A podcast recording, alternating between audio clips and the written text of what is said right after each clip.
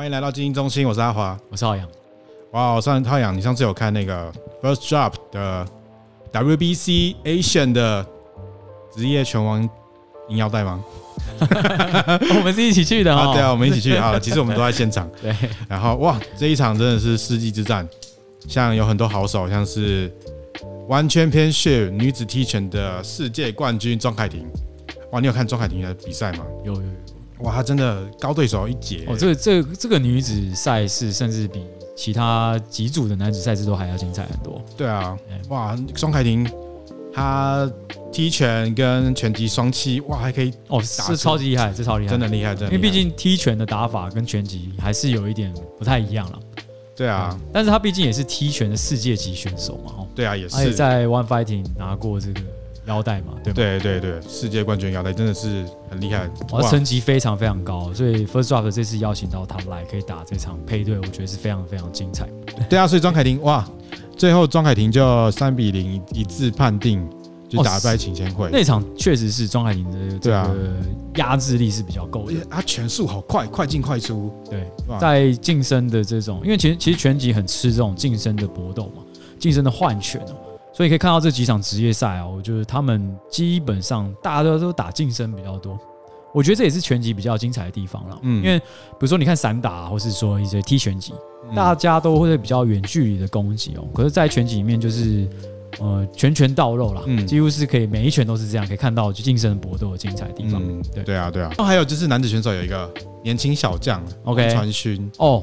王传勋哦，他这是厉害，这打法你可以看拳很重啊。他出场的架势就跟对手是不一样，他的背肌就已经是那个，靠，是不是打药？哎，不对，没有没有没有，他的背肌就是那个啊，就刃牙已经背后已经有这个有一个鬼面，对对对对对，他的对手就相对相对比较弱是一点点的，对啊，他的肌肉的这个这个形态啊，可能他呃 maybe 减重或是他的这个肌肉养成上。比较不如这个洪传勋哦。对啊，那从肌肉层面就可以看到两个人这个抗打或者是这个打击的实力，可能就会有一个落差哦。对啊，但实际上没也没错啦。这个一上场之后，这个洪传勋对手就基本上是招架不了红传金在近战的这个攻击。对啊，可以很可以看到很几好几个重拳哦，都霸到他整个头是锁起来的。对啊，哇，这个简直现场听那个声音就棒棒棒，就是这哦，这真的是有点有点压力。对啊，有点压力，真的很希望再看到他这个这么有爆发力的打法。对对对，其实这个爆发力打法应该是大家最喜欢的吧？对啊，哇，这个好看，就是硬派啊。对啊，有压制力的选手，爽啦，就想要看这种啊，越讲越习惯。嗯。好，哦，但其实我们今天主轴应该是要聊这个这个世纪之战，对，洪家庆对利育哲，没错，这场就是赛后有一点小小的不愉快哦。嗯，我觉得有些观众可能没有没有看那个拳击赛，我先稍微说明一下，就是那一天比赛呢，比分比分非常接近，真的很接近。我只能说，你这场说这场比赛要判谁赢，我觉得都不会有太大意外了。对，确实是，但是好。但是最后呢，最后是洪家庆的打法比较受到裁判的青睐。对啊，为什么会这样？为什么？你自己看的，你自己感觉呢？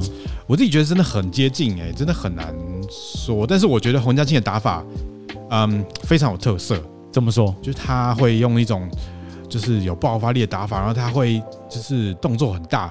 对，其实其实说像利育哲跟洪嘉欣，他们几乎是呃大家都打近身。可是他们两个选择的方式，我觉得是有很大不同。刚好是两种不同的风格。对，两种不同的 style，应该这样讲。对啊，对啊，没有说哪个比较好，因为其实拳击就是 KO 嘛，得分嘛。对，那得分一定在职业赛就是一定要有效得分。对对对。但是他这边有他有一个，但是这场比赛呢，观众可能不知道，他在最后的时候出了一个包，然后这个包延伸出了。一些问题，就是说比赛方有出一个包，对，比赛方赛事赛赛赛事方赛事，我觉得这我觉得 First Drop 办这次比赛，你知道，就是我们都认识 Peter，如果你上一集没有听的，赶快去听，就是 Peter 有来我们节目，对，我觉得他办了一场好比赛，但是他最后出了这个包，就是造成了一些连锁效应，就是他在最后的时候宣判的时候，主持人不小心念错，他先念胜方是利益者，然后才说。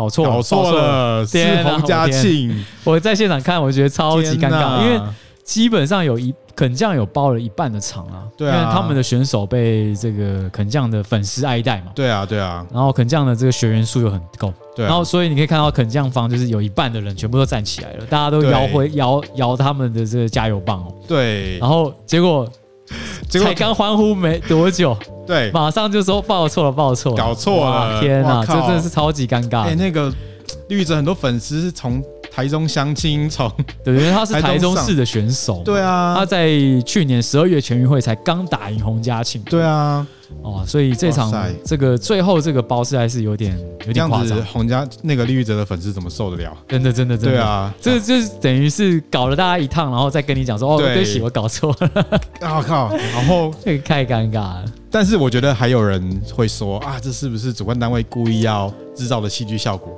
我觉得这个是，如果是戏剧效果就太超过。我这边跟大家保证，绝对没有，应该是没有。我有问过 Peter，绝对没有，真的就是包。应该说赛事有赛事的这种呃主持的风格，或是这种这种诶舞台上的这种表演方式，但是在格斗赛呃，应该说在拳击赛绝对不可能用错报这个东西来当做一个噱头了。对，是不可能的，没有人会想要去犯这个错误的。对，反正好。但是那一天的主持人就是，他也已经在他的就是，我想，我想他也是太紧张了，因为毕竟我们跟阿飞也合作 WOTD 好几次哦，他其实算是蛮冷静的主持人加赛评的。我觉得这就是传说中的致命黑天鹅，就是你一切都准备好，但是就是会出一个真的无法预料的包。对对啊，我觉得主持人。我觉得真的是因为这场是世纪之战，他看对，他可能看了也不知道谁谁谁胜谁赢哦，他也要透透过这个他的手笔记啦。那当然，通常我们会把这个胜赢方的选手放在前面先报嘛。对啊，对啊。那你不会知道说到底是他是报蓝方还是红方，他没有一一个一个固定的，因为谁赢我们先报谁，才有那个序局张力。对啊，对啊。但最后他还是不小心的念错，这真的是对。好，但是我觉得。就是哎，这太这太难了啦。对，就是这太难了。对啊，对啊。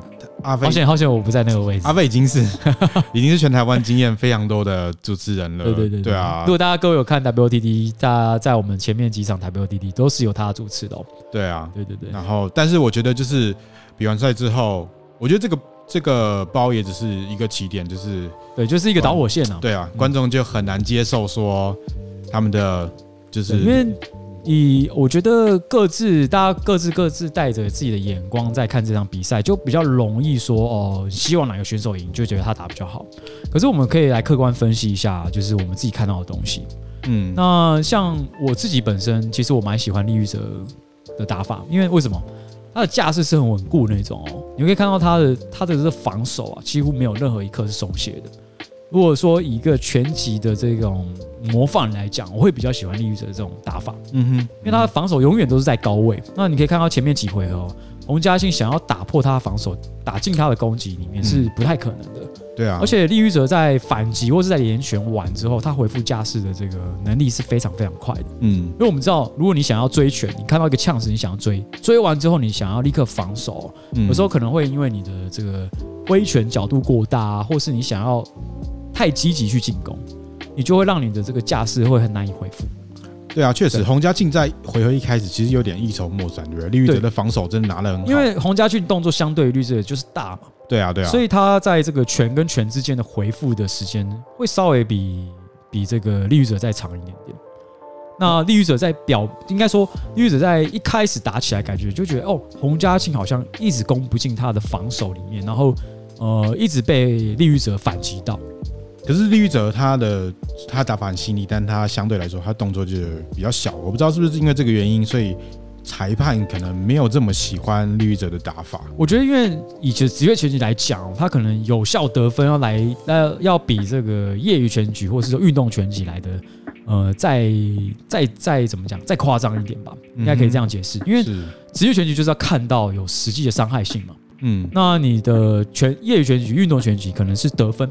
得分，我只要打到你的得分，就是全套碰到得分点就好了。是，我不要打到你防御上，我可能打到你的脸上就是一种得分。嗯，可是，在职业拳击上，他这个可能如果没有造成伤害，他头部没有后仰，或者是造成选手后续的这些效应，比如说他可能呃因为被打击完然后后退一步，嗯，这种踉跄或者是说头部后仰的的状态啊，可能就没有在在这个十十分制的比赛里面比较没有得分的效果。嗯、但是对，但是我觉得裁判也不是说真的完全不喜欢绿衣者，就是他其实如果大家可以看那个积分表，他其实很接近，就是对，应该说三位裁判都也很少有一次对判定在某一回合都是由谁来获胜，对，就是而且比每一回合的分数差。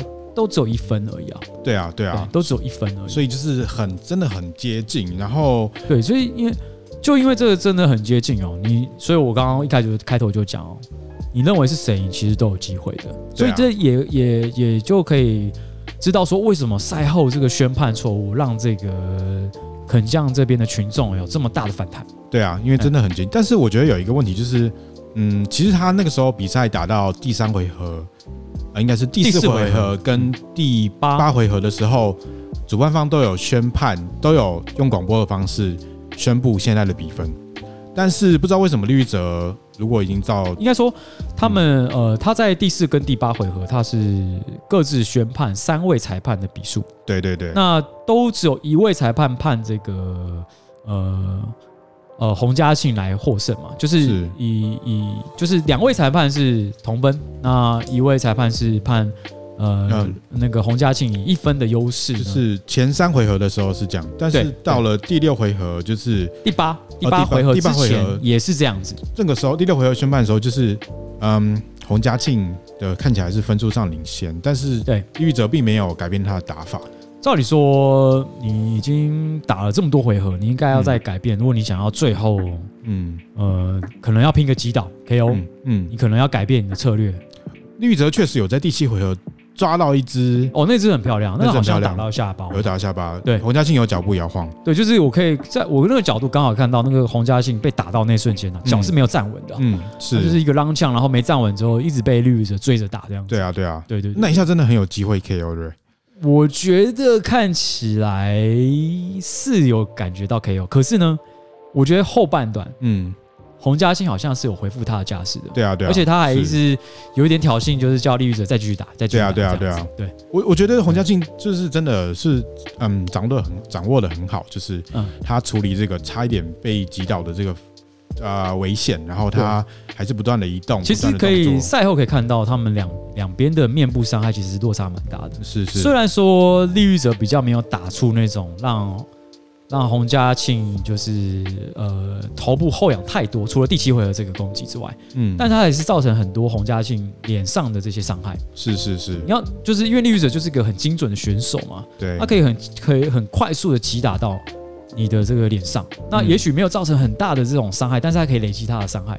那可以赛后可以看到洪家庆他的应该是右边眉角嘛，嗯，有一个很大的 cut，嗯，哦，让他流血，然后还有一些淤青在分布在脸上这样子。是是。所以虽然哎，感觉看起来好像洪家呃地狱者没有打出一个比较爆发力的拳击，但他实际伤害是不可能。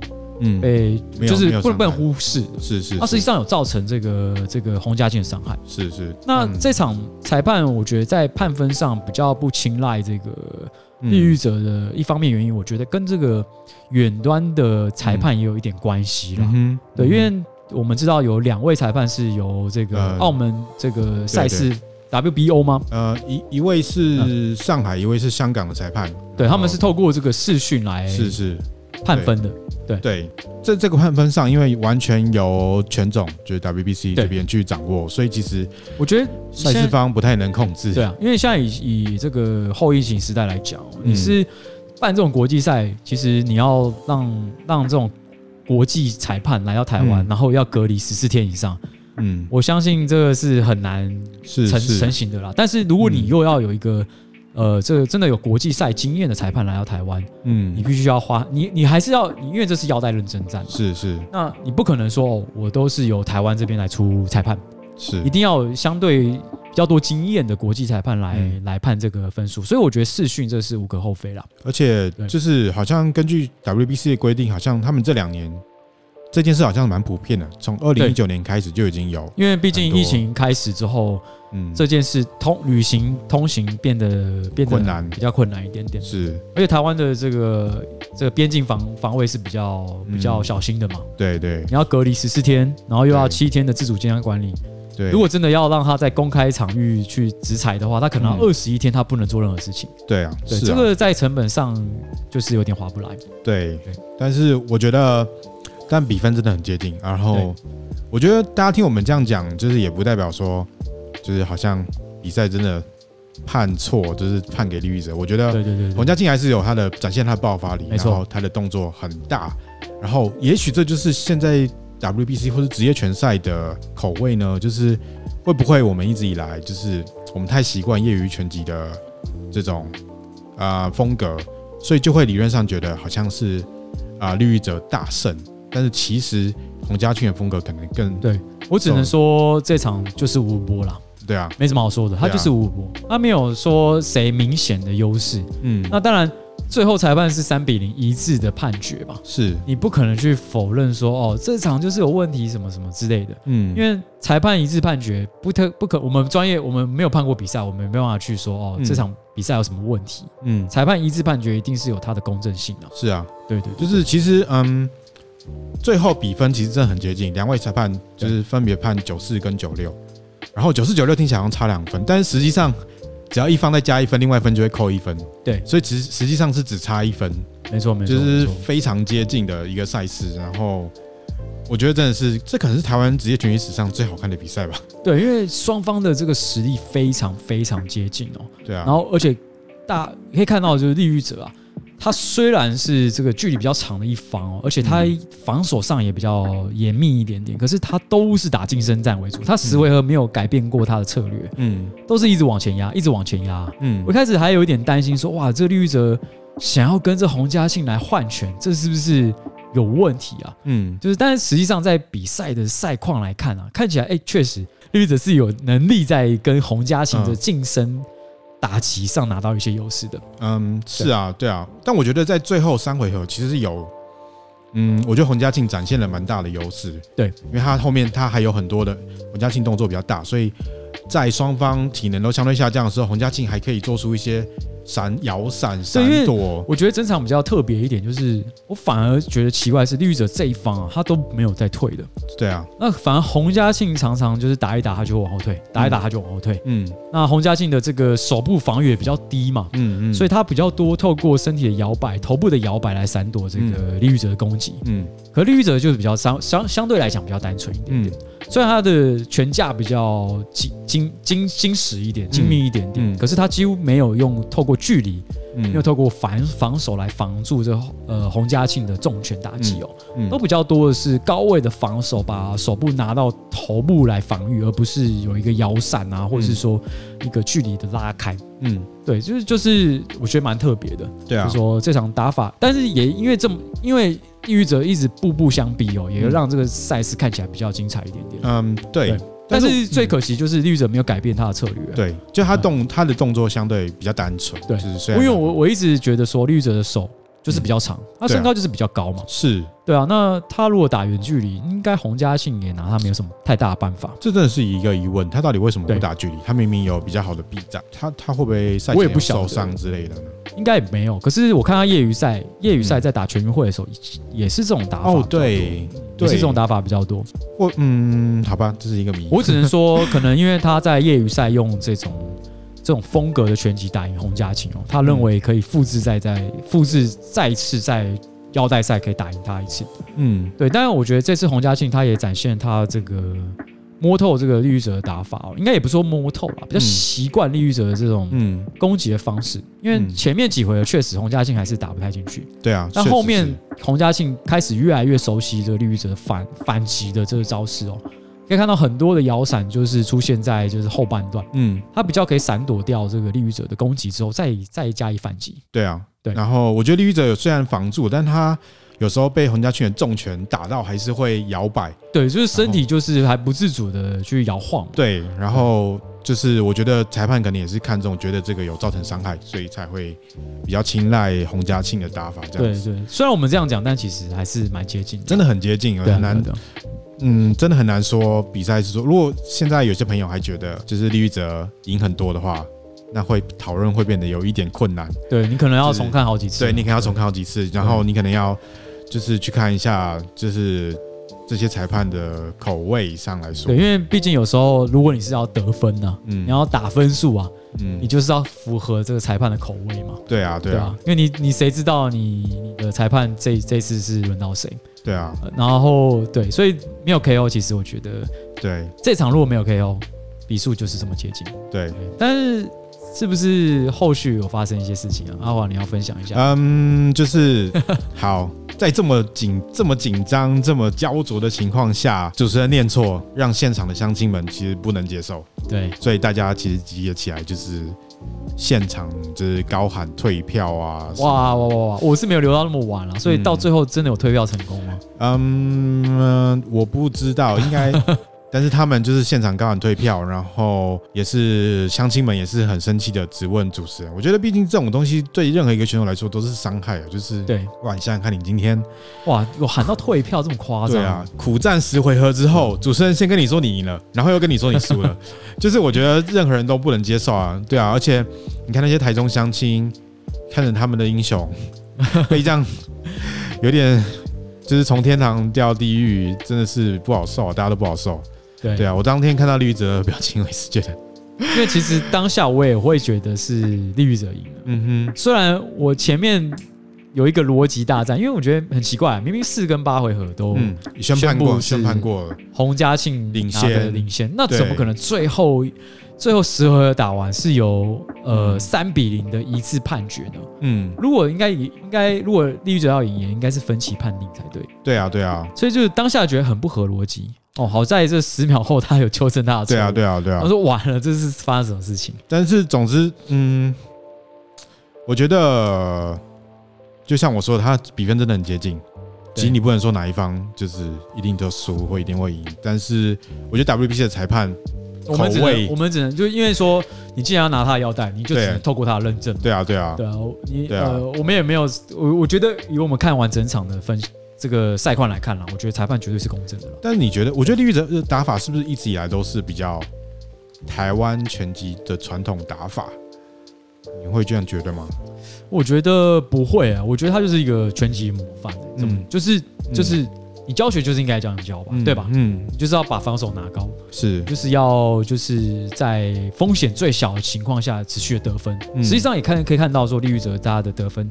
效果是很好的，啊，嗯，还有造成一些伤害是没有错的，是是是，对，只是就只能说他这打法不受裁判青睐，只能这样讲，确实是，除非他有拿到 KO，但是没有。洪家庆的打法也确实比较有娱乐性吧，就是他有很大的，应该说大家看得懂了，对啊，比较看得懂了，对啊，比较明显就是说，呃，可以看到一些明显伤害了，是啊是啊，因为毕竟。你的脸脸部受到伤害，或是怎么样的？你有吃下这个伤害，可是可是，其实在镜头上也是看不清、看看不看不出来的。是是是，对对对，嗯，对。然后，但是就是这场比赛呢，虽然我觉我觉得裁判就是裁判完全是独立的，不受任何影响的。我觉得全总在之后也有发表声明，就是说啊，我们这是独立的机构啊，然后不受任何。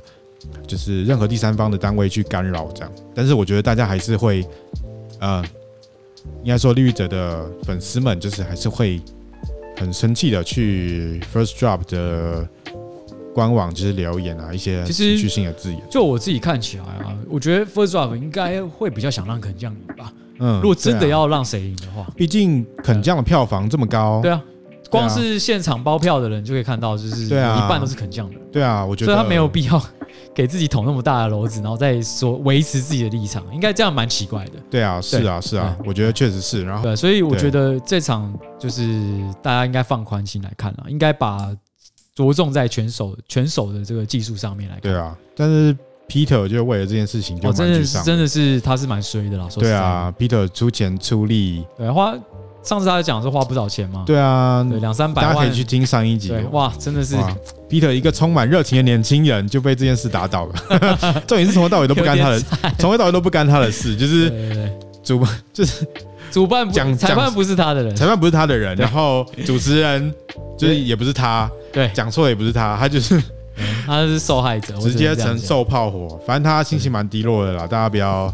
就是苛责他啊，也可以去他那边加油打气。大家应该是多支持这场这台湾的职业拳击啦。对啊，毕竟才刚起步没多久。对啊，但是我觉得这确实是一场世纪之战，就是他在台湾的职业拳击史上确实留下了一笔这样。没错，没错。对啊，对啊，我觉得，我觉得我可以说是台湾职业拳击史上最好看的一场比赛，但是每个人想法不一样喽。对。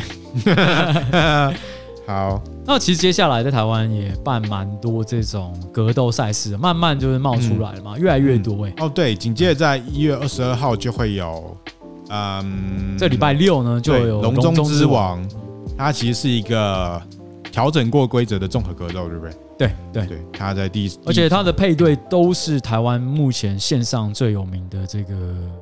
呃，名将哦，对对对，比如说这个新竹 N N 卷的呃黄振凯，黄振凯嘛，你有黄振凯，对，然后还有这个高雄的尤凯文，凯撒尤凯文，他什么道馆的？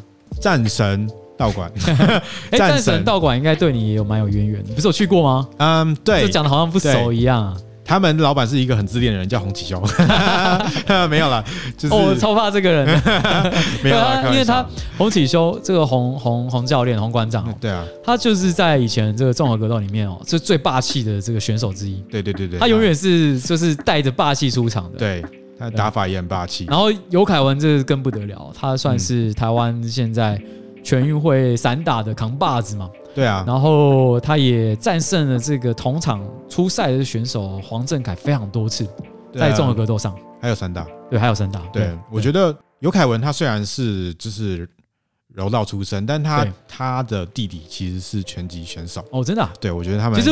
我尤凯文在在在他刚出赛这个三大，我就有看过他比赛了。嗯嗯，我只能说他刚刚开始打真的是烂，是 超烂。刚转项目不好转嘛，因为他 他全部都不靠拳头获胜哦，啊，全部都是靠过肩摔。当然，那你要知道，在散打应该说无道跑的这个规则里面，要使出过肩摔基本上是不太可能的。但 那也是蛮猛的啊。哎，对。可是他确实他他他没有没有，他他所有获胜的基本上都有过过肩摔，是是都有过肩摔。你知道这无道跑使出过肩多么困难吗？可是他的选手没有一个可以挡住他的过肩摔的。对啊。可是到后续哦，可以到一直到他呃到那个是全运会选拔，嗯，然后到最后他们好像有出赛这个国际赛哦，就散打国际赛，他们有去参加国手选拔，他也成功入选这个国手选拔。可以看到他的拳脚的这个组合已经越来越成熟了。是是是，对对对。然后加上他有一个浑厚的柔道背景哦，对啊，可以让他在这个格斗的。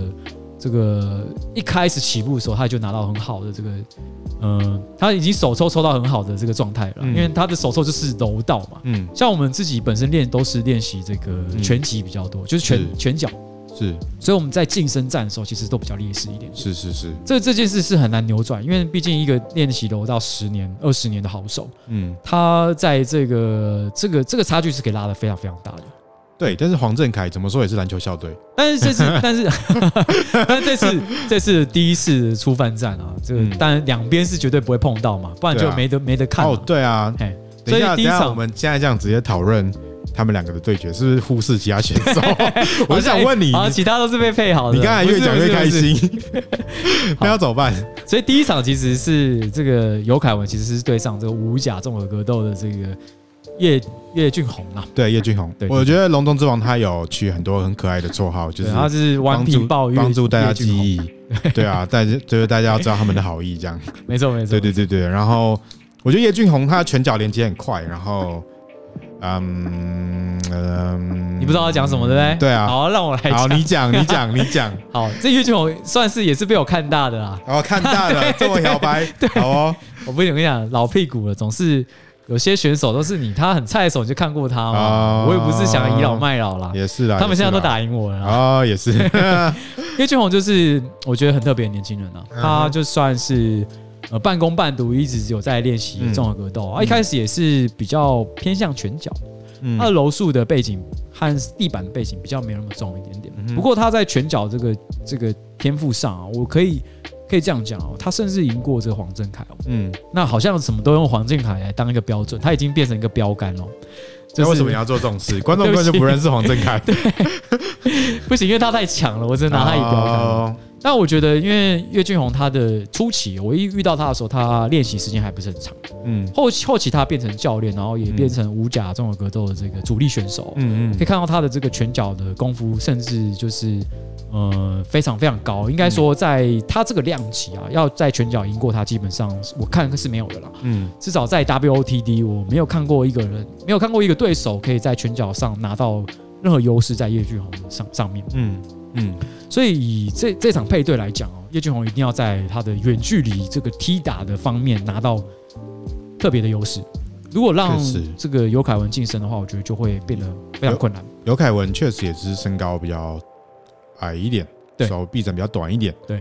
然后他的优势是情报类的，但是但他地板好像也没有练习这么长的时间嘛。确实是他好，嗯，对，但他还是蓝带嘛。然后对对对对，但是。龙龙之王地板上是有限制时间的，没错没错哦。那这样听起来，我觉得这场配对是蛮不错的。也就是说，他的光年胖可能没有办法给叶俊宏这么大的压力。对啊对啊，因为毕竟拳脚时间还是最长的。那你要不要讲一下，就是？太空人黄振凯，哇！太空黄振凯第一场配对就是我们，到底为什么要叫太空人呢？我也不知道，意思就是把你打到太空去了。他全中可以中到中成这样子哦。你说太空人就是配对的是我们的理财拳霸哦，对，廖翔，那我廖翔是我看大的啦。哇，现在会变你看大的，我的天哪！没有没有没有没有，那你觉得廖翔打法怎么样？我觉得廖翔打法很，嗯，因为他去。普吉岛的泰格木威泰练过，所以我觉得他打法算蛮洋派，很欧美哦，就比较泰式的风格啦。我知道，我跟他练过。对啊，对啊，嗯，比较嗯，我觉得相对比较大开大合啦。对，就是如果相比，但是他的反击，我觉得我觉得蛮精彩的啦。对啊，他有他的，他有很多这种泰式的反击，非非常的，还有一些嗯，spinning shit。Spinning shit 什么？就是？他会转身边拳的。哦，OK，对对对，就是哦，你说有常常有人被他转身边拳，然后打破这个眼角，还拿对啊，打破什么？是你吗？那才不是我嘞，我我没有了，没有 没有没有，对。所以他这场是配对到我们这个 Neil 哥哦，黄振凯，黄正凯，太空人太多，太空人。太多绰号了，篮球选手，没错，太监篮球选手。哎，篮球选，嗯，我觉得 Neil 他打过职业赛，打过两场，对。他两场都输，哇，但他是两场其实都输在体能？嗯，我觉得，嗯，你觉得是会不会篮球选手能量系统没那么适合 MMA？应该不会吧？他已经不打篮球应该很久了，哦、我不知道。哦，但是他从小练篮球可能会。我觉得，我觉得 Neil 就是太空人王振凯。对不起，我一直讲 Neil，对不起，就是他有一种打法上的傲气。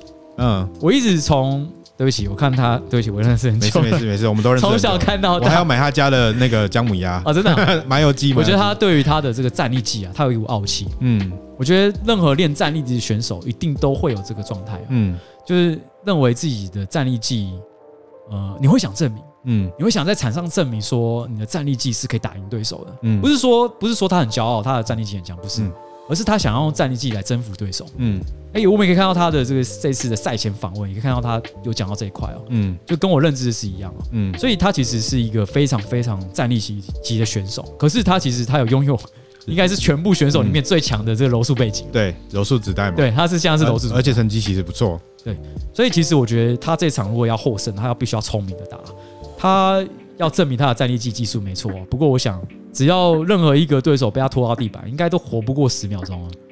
嗯，有点可惜啦。我只能说，我只能说他之前这个输的场次啊，有一点可惜啊。嗯，对，因为他他以他的柔术背景啊，要轻松获胜这些选手是非常轻松的。嗯，应该是啊，我只能这样讲。当然，这些都是马后炮了。嗯，那祝福 Neil 这次能赢喽，拿到十五万。我觉得我其实蛮看好他的，我也蛮看好他的啊。只是他，我两次看好他，他两次都输，这是气炸，靠背没有 骂 Neil，没有，还好没买，还好我没有赌博习惯，不然我就亏大了。嗯，最最后这这两场配对哦，倒数第二场这个叫做秘密秘密特警哦，林敬城，嗯，你对他熟悉吗？嗯，我没有很熟悉耶，而且他我知道他是泰拳选手，散打选手，泰拳选手，然后他有一些军警背景，但是其他的我就不太清楚了。对，他就是我的印象也是他就是战力极型的选手，是是是。那他这场配对的就是这个陆战特勤哦，黄文琪、嗯、啊，黄文琪，阿奇哥，他阿奇哥，我对他的印象是他好像以前是拳击队的，然后他有散打上有不错的成绩，我印象中他拳很很绵密很连。我觉得他是算是打的不错。然后他，我记得他是不是全运会银牌啊？那个格斗柔术银牌，哦、对对对对，确实是不错的成绩。这样对，就是他在后期其实加强了很多他在这个呃地板上的这个技术哦，是，是，是，加强非常非常多。我我觉得阿吉哥的技术上来说，可能没有这么新，因为他。对他，他其实年纪也算对，该算里面里面算蛮大的嘛。但是每次我们这样想，他就赢了，因为他有黑衣部队的灵魂。哦，你可以看到他的身材，永不屈服，就是身材就是非常壮硕，体脂非常非常低哦。确实，他意志力是很顽强的，所以我觉得我不知道谁会赢，我也不知道这场，因为哦，我觉得他们就是这这场的配对就是比较接近的，实际上比较接近一点点。嗯嗯嗯，对，这一次一月二十二号第一场赛事就是有。这个华武斗神哦，哇！神农堂手道的郑文祥来出赛，哇塞！是郑文祥这个选手你熟悉吗？我小时候看过他比赛，没有来就是多小啊？这个 是多小？大学的时候看过他打中的格斗比赛。OK，我记得他那一场好像是跟王玉林嘟嘟打吧。然后，嗯，我记得他他的风格很特别，他是神龙堂手道，好像是国术的一个支派吧。好像据说，因为讲到堂手道，感觉就是有传武的背景在里面啊。对对对对对。然后，但是我在风格上是比较看不出来，就是这个传武的风格长得什么样子啦。然后对上是这个东岸杀神潘宏敏哦。哇，潘宏敏就是格斗界大家就是耳熟能详嘛，潘宏敏啊，对，就是非常有名的泰拳选手。是，他现在在花莲也有自己的一间道场。对对对对对，他有很强烈，他好像是这个。泰拳选手哦，泰拳国手，OK OK OK，泰拳选手这样子。其实潘宏明是跟我一起去中国打职业赛的这个 partner 啦。嗯嗯，我们刚好那阵子在呃，应该说嗯，二零一六、二零一七那阵子，我们常到中国去打职业赛哦。那他的这个这个现场的实力啊，我觉得是不容小觑的。嗯，他这个泰拳的风格，还有他的这种打击技术哦。是我觉得是非常泰式的，嗯、然后非常就是全身道路，不管在抗击打能力啊、拳脚的这个连接上哦，他他的这个速度跟那个节奏都是非常精彩好看的。没有意外的话，我觉得应该是潘宏明会赢。哦，你怎么会这么肯定？因为，因为他们年纪上有差距。对，而且潘宏明就是在线很久。确实，他这这几年应该是他蛮巅峰的时候。对，他是在最巅峰的时候。反正这个华武斗神，除非真的有什么神秘的中国股权法，否则我觉得应该是潘宏明会赢。哇，这样听起来，其实这个这个这这个这这场赛事配对真的是还不错，因为全部都是台湾现在目前线上一流一流的好手。对啊，确实是都是有天有头有脸的人啊。但是他们这场比较特别一点啊，是用以线上。线上播放、线上买票的方式，我觉得应该就是因应，你知道，疫情爆发，对于赛事方都是一个噩梦。对，你准备了很久，干，结果突然明天跟你说三级，然后你全部东西都要停掉。他甚至不开放现场的观看哦。对啊，我只有在线上这个 pay per view 的方式去付费。对，对，但我觉得这是一个赌，算是一个赌注吗？我觉得蛮危险的，因为台湾观众其实没有这么熟悉这一种模式。对，然后台湾观众就是我觉得很有可能就是会比较难接受这样子。但是我觉得大家还是要支持一下国内的格斗赛。对，应该说台湾在娱乐这个付费项目，在线上订阅格斗赛好像比较少见啊。对，不过我觉得他可以带，也许可以透过这些选手。带出一波风潮，毕竟像这几年啊，你看什么 Netflix，嗯，然后迪士尼这些线上串流平台，对对对，不断的兴起嘛，所以其实这算是应该一种主流的付费方式，甚至在 UFC，它这几年不是一直在涨价吗？对啊，对啊，对啊，对，就是有涨一波，一直在涨价，但是还是非常多人付款哦。对啊，但是我觉得。就希望大家支持啦，这个比较困难一点。对，在台湾就是因为你看，我们格斗赛也办了很很多次了。对啊。其实格斗在这个呃线上呃，应该说现场卖票，其实效果就不是说很好了。嗯。对，那后后续的讨论效应也没有像其他的这种运动比赛来的这么热烈一点点。但是确实是有一个圈子，就是有一个格斗迷的圈子在支持这个这个方向。因为我觉得大家可能有些人可能会觉得啊，我在网络上就可以给他免费的这个可能是 One Championship 的比赛，啊，我为什么要付钱看一个台湾的比赛？但是我觉得你要想，就是 One Championship 它是有很多赞助商支持的，然后他还有这个新加坡的这个国发基金在支持哦，真的、哦，类似类似国发基金，类似国发基金。但是因为东南亚对于这个格斗赛也比较热衷嘛？对啊，而且你要想，就是台湾，我觉得如果可以用赞助商来支撑，然后给大家看免费比赛，当然是大家都乐见的。对，问题是台湾的赞助商从来就像鬼魅一样。你是说你一直听过，但你从来没见过，或者在现场发饮料给你喝？对对对，现场发饮料啊啊，找几个什么饮料饮料女孩就结束了。但是从来看到他们拿钱，我是没看过啦。可能真的有人经历过，我不知道。I don't know。对啊，我觉得赞助商，我觉得以前以前会仰赖赞助商，这个都是比较早以前的，因为就是可能以前这个社群平台没有这么发达。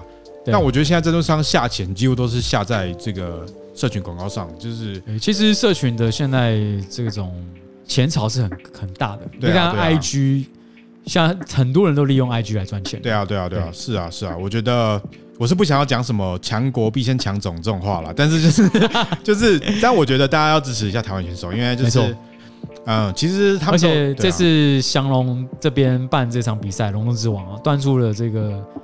这个菜肴是非常精彩的啦。对啊，对，我跟大家保证绝对精彩，因为他绝对是台湾有头有脸一线选手，这样全部都是一线选手。对啊，希望大家支持一下啦。三九九，三九九，你在外面吃西提牛排，就差不多这个价格，还会染疫，对啊，还会染疫，对 对啊，我还是在家里，在家里看比赛就好了嘛，对不对？比较安全一点点。对啊，对啊，哇，有华武斗神哎，哇，他神龙堂手道、太极形意八卦掌。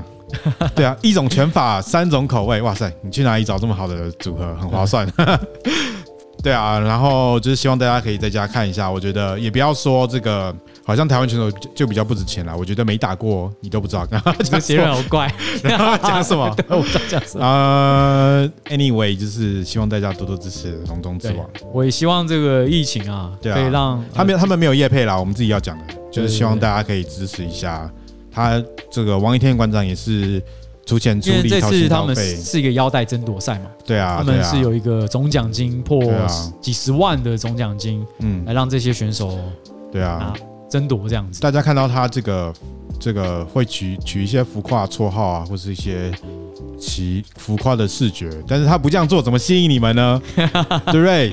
大家都不要装。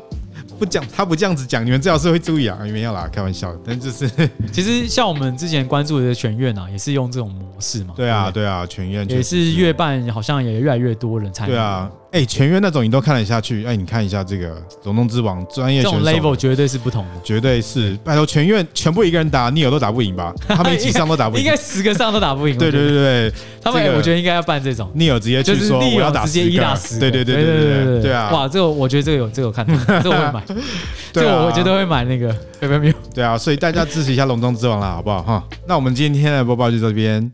那大家还是多多支持台湾的赛事啦！啊，这个不要再骂 Peter 了啦，他很可怜啦。好，就这样。那我们今天就到这边，谢谢大家收听精英中心。啊，我是阿华，我是浩洋。好，拜拜，拜拜。